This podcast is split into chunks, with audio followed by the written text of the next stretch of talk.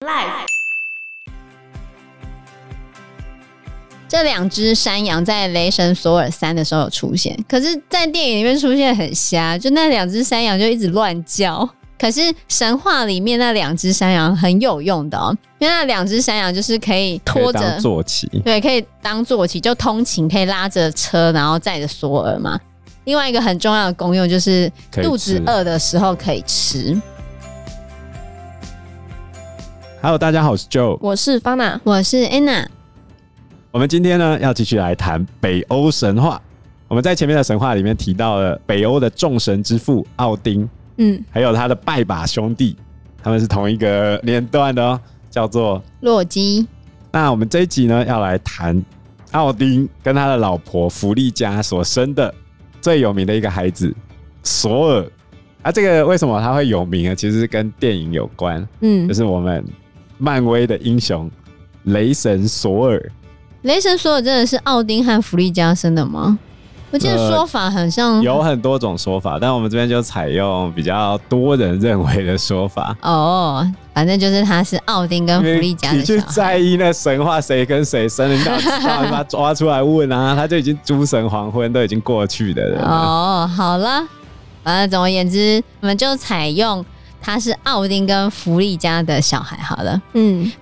其实，在北欧神话里面也很少描述他们家庭关系呀、啊，嗯，你就觉得哎、欸，根本就没有描述啊。然后那个雷神所有电影里面还会写一下他们家庭关系，耶。哦，对，神话里面根本没有提到这个。神话是有那个埃达，就是他们那种诗歌，就是有古埃达跟新埃达，里面很多诗歌写到相关的故事，所以有时候你会觉得那些故事本身前后没有什么。逻辑，嗯，也没有什么先后顺序，然后就是有哪些故事有写到索尔，类似这样子，所以索尔的故事比较是一个一个的，它故事比较没有前后的顺序，或者是没有逻辑，你就把它想成一个单元哦，就这个单元这个故事讲了什么，哎、嗯，然后下一个故事呢，跟这个故事好像没有什么关系，大概是这个概念。那我们就来看一下索尔。为什么雷神索尔的身世会这么众说纷纭？因为实际上，大概在西元一世纪的时候，索尔的地位比奥丁高。在北欧的鲁萨拉神殿，索尔的雕像是在神殿的正中间，它两边是奥丁跟弗雷，所以有时候索尔也被当成是希腊神话里面的宙斯。希腊神话里面宙斯是众神之王嘛，所以索尔也是众神之王的概念。礼拜四是索尔日嘛，对不对？嗯。那为什么要选择礼拜四来当索尔日呢？为什么？因为在日耳曼人的习俗里面，礼拜四是最重要的日子。是啊。他们开会的时候都在礼拜四啊。索尔也是会议跟契约的守护神。哦。另外一个就是索尔的符号是什么符号呢？什么符号？万。万字，佛教的那个万字的那个万哦，你说这个吗？对，哦，那个希特勒不是有一个嗯反万字旗吗？它是正的那个万字哦。索尔主要掌管的是农耕，那为什么后来索尔跟奥丁的地位颠倒？有一个说法是，北欧的维京人后来不是开始向外扩张吗？嗯，然后农业的社会崩溃，离开土地，航向海洋。开启了大海贼时代，大航海时代。那 这时候奥丁的地位就开始往上拉了，因为索尔是农耕之神嘛。你如果不在农耕的话，他就不再受人崇拜，啊、或者他地位就没有那么高了。哦，对啊。那他手上的雷神之锤，也就是我们俗称的喵喵 妙尔尼尔，他有祝福婚姻、生产、复活跟安抚亡灵的力量，很厉害啊。嗯嗯。其实一开始索尔他是没有这一只喵喵的哈，喵喵到底是怎么来的呢？这就要提到上次我们不是有讲到那个西服没有头发的这件事。西服是索尔的老婆，嗯，可是，在电影里面，西服他是个龙套角。如果你有看过第一集的话，他不是有几个跟班，然后其中一个跟班就是西服。总而言之呢，跟电影不太一样哦，所以他没有跟其他人传什么绯闻。不过他有结过两次婚，第一次是女巨人，第二次是西服这样。西服是上次头发被剪掉那个？对对对对对对，嗯、以金色头发闻名的西服。哦，所以索尔的这个宝锤呢，到底是怎么来的？就跟西服的头发有关。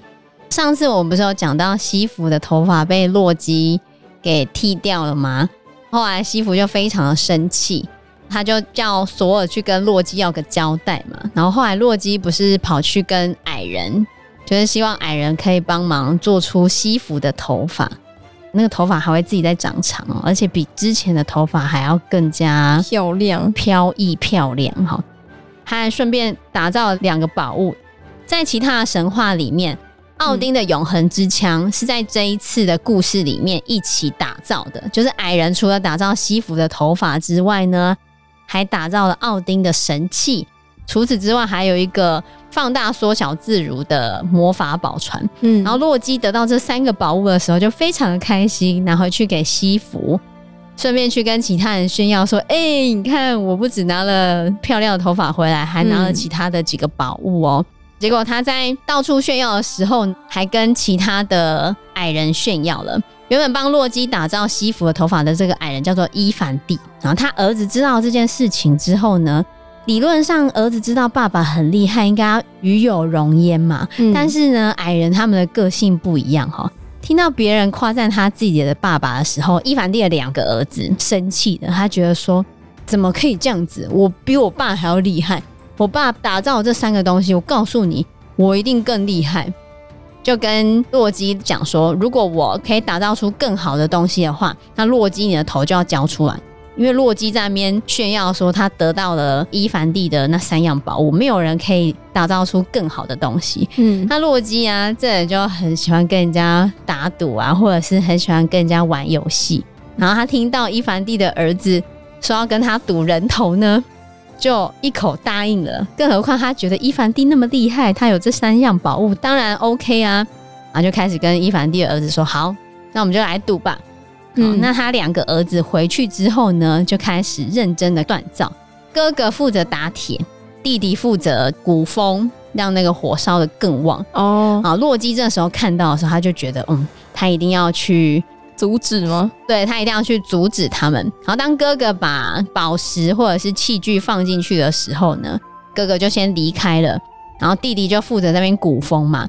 这时候洛基就想说：“我怎么可以让你们两个如愿以偿呢？”然后他就变成一只虫，跑上去叮咬那个弟弟。就叮咬弟弟的时候，弟弟完全没有受到影响哈，他还是持续努力的鼓风。所以后来出现了第一个宝物，第一个宝物呢，就是一只。巨大的黄金珠，好，这只黄金猪呢，全身上下都闪耀着太阳般的炽热光芒。然后洛基看到这只黄金猪的时候，就觉得，哎呀，糟糕，这下子这宝物会不会更好呢？没关系，反正还有第二个。接着第二个宝物开始出现的时候呢，他们两个又开始敲敲打打。同样的，哥哥把原料放进去之后，弟弟又开始认真的鼓风，然后洛基又开始去打扰弟弟。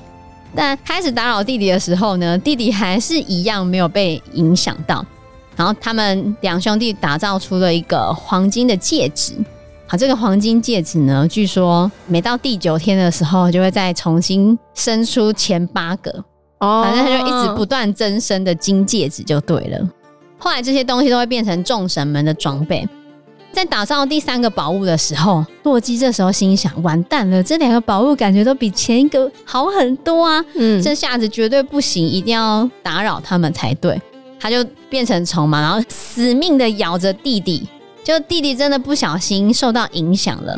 这一次呢，他们打造的东西就是雷神之锤。然后因为弟弟受到影响的关系，结果雷神之锤的那个锤子。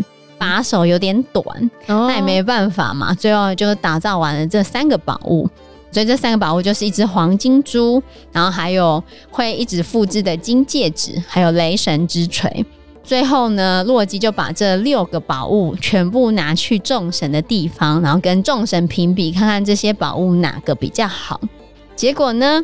西弗拿到他的头发就很开心，反正他也没有太比其他的东西嘛。嗯，然后奥丁就收了那支永恒之枪，哈，他觉得永恒之枪也还不错，魔法宝船也是蛮棒的嘛。但是所有人在评比之后，发现最好的还是什么？还是那个雷神之锤嘛。嗯，所以比到最后，全部人都投票说，嗯，很好，雷神之锤最棒了。然后这时候矮人兄弟就很开心，要来收走洛基的向上人头。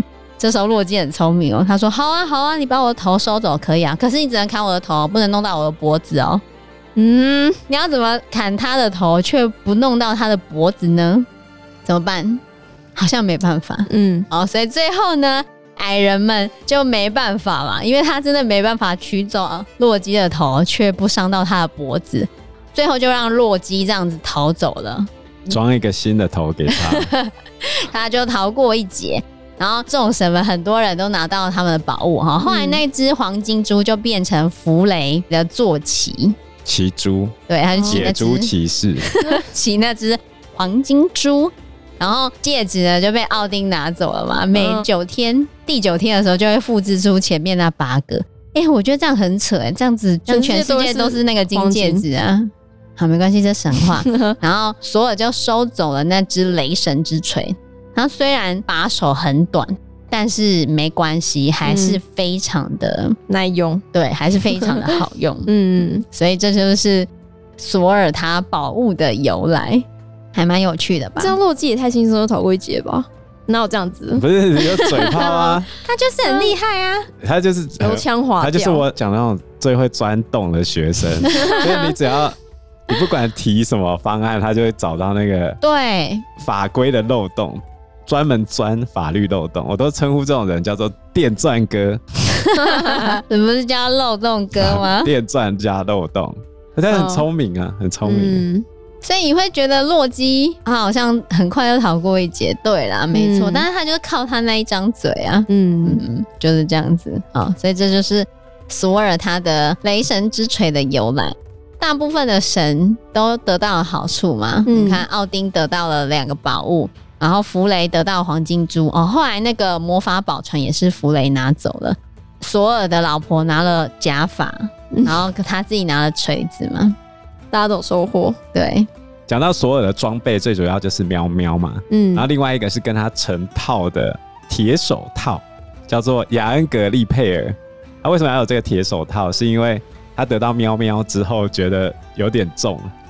根据漫威的设定，喵喵的重量就是等于星球的重量，超重。啊，所以他后来又跟矮人额外订了一个手套，这个手套是专门拿来搭配喵喵使用的。它的主要功用就是让它挥喵喵的时候不会疲倦。嗯。另外一个就是它的腰上会绑一个力量腰带，只要把力量腰带系上之后，它就可以表现出比平常更强的力量。所以，索尔的故事很多都是跟利器有关的哦。还有索尔，他有两只山羊，这两只山羊在《雷神索尔三》的时候有出现，可是，在电影里面出现很瞎，就那两只山羊就一直乱叫，觉得是一个很没有必要吗？我觉得啦，就是很多影评家会觉得那两只山羊就是那边乱叫，很吵哦，对，很烦，很吵。可是神话里面那两只山羊很有用的哦，因为那两只山羊就是可以拖着坐骑，对，可以当坐骑，就通勤可以拉着车，然后载着索尔嘛。另外一个很重要的功用就是肚子饿的时候可以吃，好吃又好骑。而且吃完的时候啊，吃完了你只要把那个羊皮摊开，然后把骨头放上去，隔天它就会自动再生，变回原本的那两只山羊。不是很方便吗？太神奇了吧！对，太方便。然后肚子饿的时候，把它杀来煮羊肉汤，然后烤羊吃一吃。但是骨头不可以乱啃哦，就是骨头要放回来，隔天它就变回原本的山羊，多方便啊！这动保团体会虐待动物，还好吧？它会每天一直被杀。哎，动保团体什么都嘛虐待，好不好？像那个巴黎，知道料理鼠王吗？嗯，巴黎现在是全世界第四。多老鼠的城市，嗯，他们有六百万只老鼠，哎，在餐厅里面，吃到一半，看到老鼠跳过去，从你餐桌上过去，如果你这样很惊讶，然后叫那个服务生出来，叫那个主厨出来负责，人家会觉得你白痴。老鼠就是这么多。对，后来巴黎市政府就跟老鼠宣战嘛，就想要毒死他们，嗯、动保团体还出来帮他们讲话，帮老鼠吗？鼠权团体。是这样啊，对吧？不可以打老鼠，不是你要人道毁灭它？那怎么人道毁灭它？就你把老鼠抓起来结扎，哈 把老鼠抓起来结，应该是把老鼠抓起来实验好了。好，那你这违反动保啊！我把它结扎就不违反动保。所以我跟你讲，动保团体自古以来就有了。举例来说，索尔跟洛基哦，他们有一天就骑着这两只羊拉的马车出游，羊拉马车啊，那个车应该叫羊车吧？可是，哎、哦欸，反正就那个样子。嗯、晚上的时候就到一个农夫家睡觉，然后接着他们肚子饿了嘛，他们就把那两只羊干掉吃了。然后第二天呢，就把那只羊复活了。结果农夫一看到，就觉得你们两个，你看动保团体出来啊，他觉得他们两个是妖怪、魔鬼，对，怎么这么可怕的人？于是呢，他非常惊恐的把全部的财宝送给洛基跟索尔。你们两个太可怕了，不要来烦我，不要来吵我们。哦、扯到什么地步啊？扯到这个农人太害怕，于是把自己的儿子跟女儿叫过来，哎哎，他们两个去当你们的仆人，不要来烦我啊！有怕到这样吗？对对对，就这样。哦，夸张。他把自己的儿子女儿当祭品送给索尔跟洛基了。后来索尔跟洛基推不掉，他们两个一直要硬送，知道吗？于是他就带着他的儿子跟女儿继续去玩了。当天晚上，他们在一个洞穴里面睡觉，后来发现竟然不是洞穴。原来是一个巨人，叫做里米尔斯克里米尔脱下的手套，因为太大了嘛，他们就住在那个山洞里面。后来这个斯克里米尔巨人就跟着他们，一边跟着一边偷吃他们的东西，就是他们煮什么他就偷吃什么啊，直接光明正大拿来吃吗？对对对，嗯，所以索尔一直吃不到东西，他越来越气，嗯，东西都被你吃完了，于是呢，他们回头。就趁着斯克里米尔正在睡觉的时候，想要拿雷神之锤起来把他锤死。没想到洛基跟索尔他们不断的去攻击，一点用处都没有。嗯，因为这个巨人他有一个魔法护盾哦，所以最后打不掉。这个斯克里米尔巨人呢，其实是一个巨人的，算是国王等级的人，他是冰霜巨人变成的，嗯、就是跟洛基同组的冰霜巨人，也算是。蛮原始古老的一个巨人，后来他们发现被骗了，这竟然这么强的巨人，远古巨人等级的，打不赢他，真的很生气。于是索尔就更生气了，索尔想说：“我天下无敌！”耶，索尔的外号叫巨人杀手，知道吗？哦，我天下无敌，怎么被整了？于是他就找到这个冰霜巨人的城堡，跟他说：“我要跟你 PK 啊！”勇敢。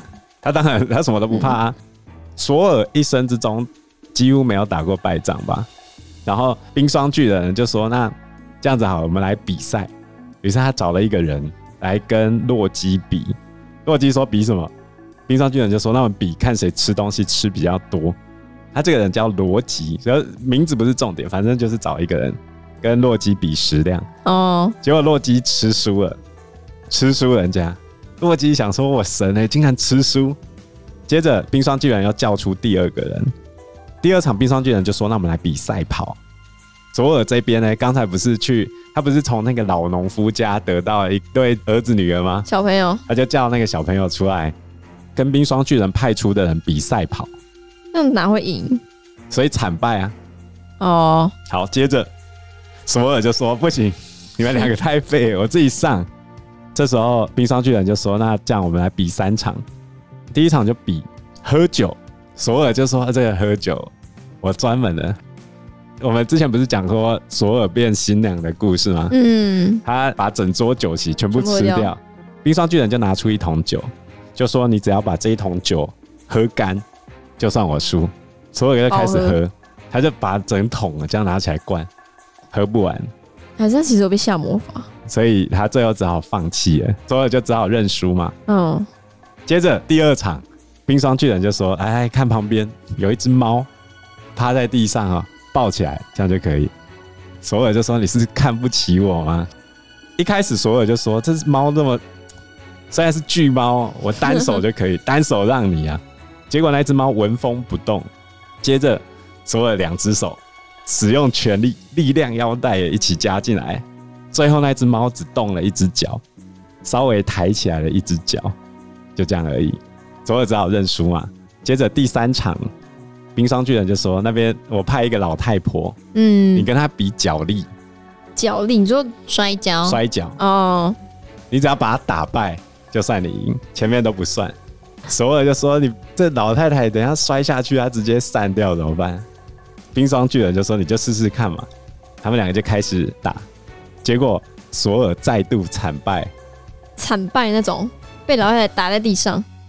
对，他输了。这么难哦！比完这几场之后，索尔非常惭愧，输到脱裤。但是后来冰霜巨人说：“我其实很尊敬你。”嗯。冰霜巨人就跟索尔讲说：“其实我说谎了，我是用魔法来骗你的。”又讲对了，他就用魔法。没错，洛基不是比吃东西吗？嗯，跟洛基比赛的那个人其实是火焰的化身，火焰可以用非常快的速度吞噬一切。哦，所以洛基输了。然后跟农夫的小孩比赛跑的那个人是思想。思想的化身，嗯，你思想的速度多快？哦，超快！你，你要怎么用脚追上他？那索尔喝酒的那一场，嗯、他喝酒的那个酒杯连接着大海，喝海水不会死吗？嗯、他用魔法把大海变成酒没？哦，你只要能把大海喝光就好了。可能喝得光？对啊。然后那只举不起来的猫咪就是爷梦加德，这时候爷梦加德已经又长得更大。已经足以环绕世界，哦，所以你想一想，可以环绕整个地球的大蛇，索尔举起一只脚，那也是很厉害，很厉害，对啊。嗯、最后他打摔跤的那个老人，嗯，就是老年的化身。在北欧神话里面有一个重要的设定，就是其实他吃了金苹果，他还是会老，嗯、所以神明也躲避不了年华老去的事实。哦，所以他就输了。啊！后来这个冰霜巨人就说：“我还是很尊敬你，你超强，你很厉害。”所以后来他就跟着城堡一起化为幻影，就离开了。冰霜巨人吗？对，冰霜巨人就离开了，没有继续去找他们麻烦啊。哦。因为时间关系，我们这一集节目就到这边喽。有任何的建议都可以在留言区告诉我们，或者是直接在 Facebook 或者是 IG 留言我们，我们都会回应你哦。喜欢我们节目的话，欢迎按赞、订阅、加分享。如果喜欢我们今天的内容的话，也欢迎赞助我们一杯咖啡的钱，让我们可以走得更长更久。谢谢大家，谢谢大家，谢谢大家，拜拜，拜拜，拜拜。